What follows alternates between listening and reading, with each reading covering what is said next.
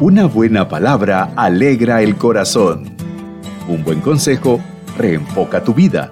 Cuando tu alma está cansada y sedienta, qué bien se siente recibir unas gotitas de fe con el pastor Carlos Osorio. ¿Qué dice la Biblia, pastor, acerca de la paciencia? Hermanos, si hay alguien, algo difícil de demostrar, es la paciencia buscar el trabajo perfecto, esperar un compañero perfecto, esperar concebir los hijos de forma perfecta, largas filas para pagar, largas filas de congestión vehicular, son situaciones en las que es fácil ser impaciente, inclusive a veces nos lleva a irritarnos y actuar con soberbia. La Biblia elogia la paciencia como mencionarla como parte uh, de el fruto del Espíritu Santo en Gálatas 5, 22 al 23. Aunque la paciencia se asocia con espera y la espera a veces se asocia con pasividad o tolerancia, el significado bíblico de la paciencia no implica pasividad.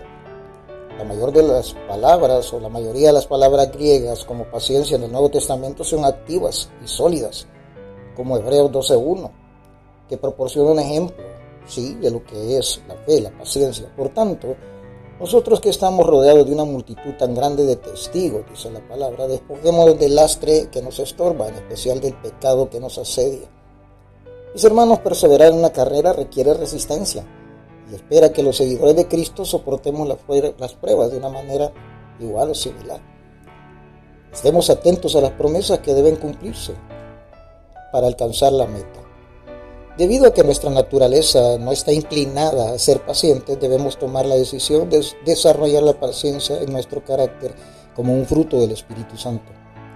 Sin embargo, como todo lo demás, necesitamos la fuerza y la gracia de Dios para desarrollarla en nuestra vida. Eso dice Colosenses 1.11. Hay tres pasos que nos pueden ayudar a desarrollar la paciencia. Uno, dar gracias a Dios en todo. Dos, buscar el propósito de las pruebas. Podemos soportar dificultades con muchas razones cuando nosotros entendemos que el propósito de Dios es formar en nosotros carácter y dependencia.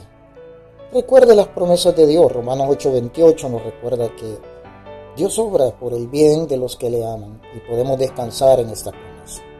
La Biblia contiene numerosos ejemplos de personas que se caracterizaron por su paciencia.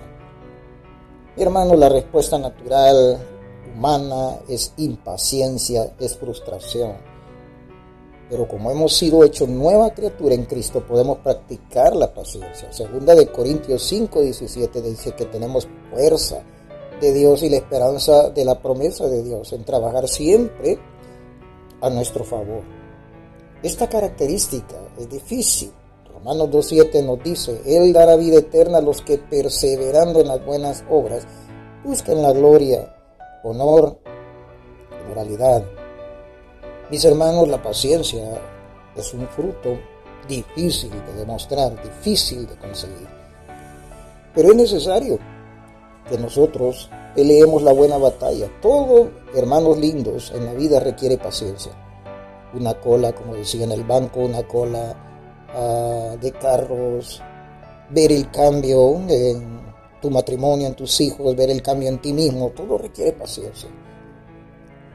Lo único que puedo decirte es que debemos confiar en las promesas de Dios, aferrarnos de la mano del Señor y aguardar, no con una actitud pasiva, sino con una actitud de fe. Cuando el padre se da cuenta que su esposa está embarazada, no se sienta, ¿no? Espera esos nueve meses, pero a lo largo de los nueve meses él está comprando todo lo que el niño va a necesitar. Compra la cuna, compra las pachas, compra todo, ¿verdad? Preparándose para la paternidad, para la maternidad de la mujer.